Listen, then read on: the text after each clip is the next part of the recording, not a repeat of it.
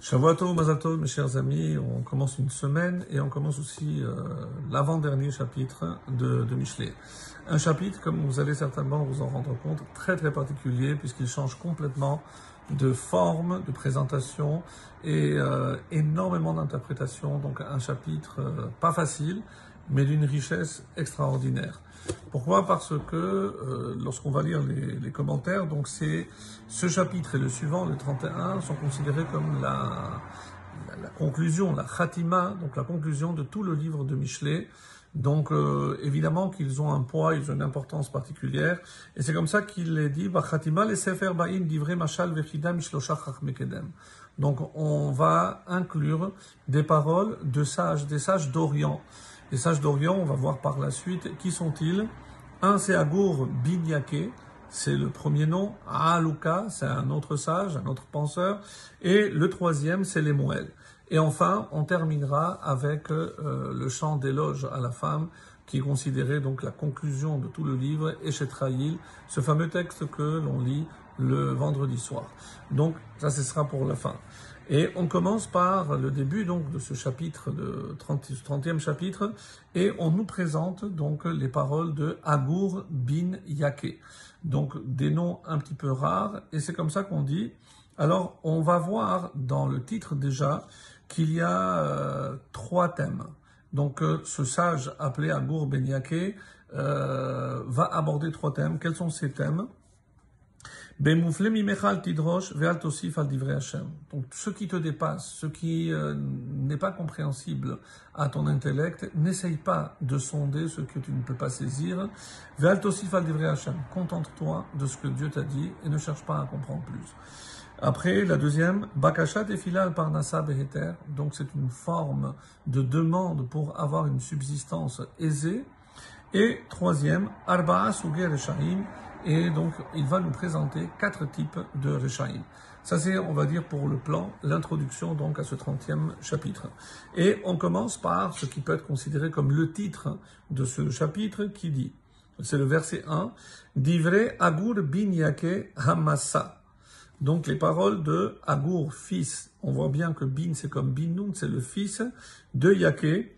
Hamassa, alors que veut dire Hamassa Deux possibilités d'après nos commentateurs. Hamassa, c'est soit un endroit, le, nom d'un endroit, donc on traduirait par le Massaït, une tribu qui est appelée le Massa, ou alors on voit bien que ce terme est aussi utilisé pour désigner un prophète, un visionnaire. Donc, comme pour nous dire que ces paroles ont aussi du roi HaKodesh. Donc elles ont été aussi dites par prophétie, on va dire. Et à qui s'adressent ces paroles Neum HaGever, déclaration, le discours littéralement de l'homme, les itiel, qui s'adresse à itiel, les itiel uchal. Et cette répétition est extrêmement euh, surprenante. Pourquoi on a eu besoin de dire itiel et uchal? Si on part du principe qu'il s'agit des noms, donc il répond, c'est comme si euh, et itiel et uchal donc deux personnages, ont posé une question à Agour Biniaké et il répond. Alors, ça c'est la première réponse, pourquoi on répète? Parce que Itiel est un personnage très important. Donc, comme Itiel a posé la question, donc il répond à Itiel. Mais Uchal a aussi posé la même question. Alors, on reprend dans la formule pour la réponse, d'abord à Itiel, et Itiel et Uchal, pour lui donner beaucoup plus d'importance de Chashivut que Uchal, parce que c'était un personnage très important. Ça, c'est la première façon d'expliquer ce verset extrêmement énigmatique. Alors, qui sont finalement ces sages? Et il est rapporté dans le livre des rois 1, au chapitre 5, le verset 10, Vaterev Chochmat Shelomo, et la sagesse de Shlomo a été plus grande, mais Chochmat Kol Bene Kedem, que celle de, de, tous les habitants de Kedem, de l'Orient, ou Mikol Chochmat Mitzrayim et toute la sagesse de l'Égypte.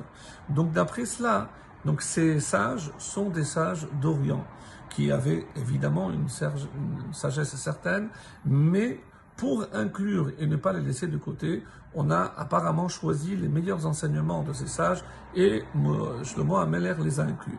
Ça, c'est une version possible d'après cette explication. Il y a une autre explication que euh, en disant que l'explication que je viens de donner c'est du gain de vina. On dit non, que tout ceci ce sont des kinouim, des surnoms qui désignent Shlomo Ameler. On ne parle que de Shlomo Ameler.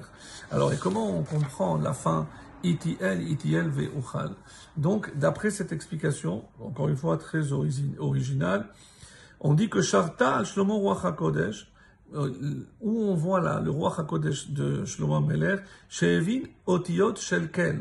Il a compris les lettres Shel Malaché Asheret. Ve'uchal, et j'ai pu comprendre. D'autres explications disent que non. C'est que Shlomo Ameler, il est dit qu'un roi ne doit pas avoir ni beaucoup de chevaux, ni beaucoup de femmes. Et comment il avait dit, moi je vais faire ve'uchal, et je pourrai surmonter ces épreuves. Donc, iti, elle, il pensait que Dieu est avec moi, Dieu est avec moi, va uchal que je pourrai, mais on sait, on connaît la fin, finalement, il n'a pas réussi dans cette épreuve. La suite, à demain.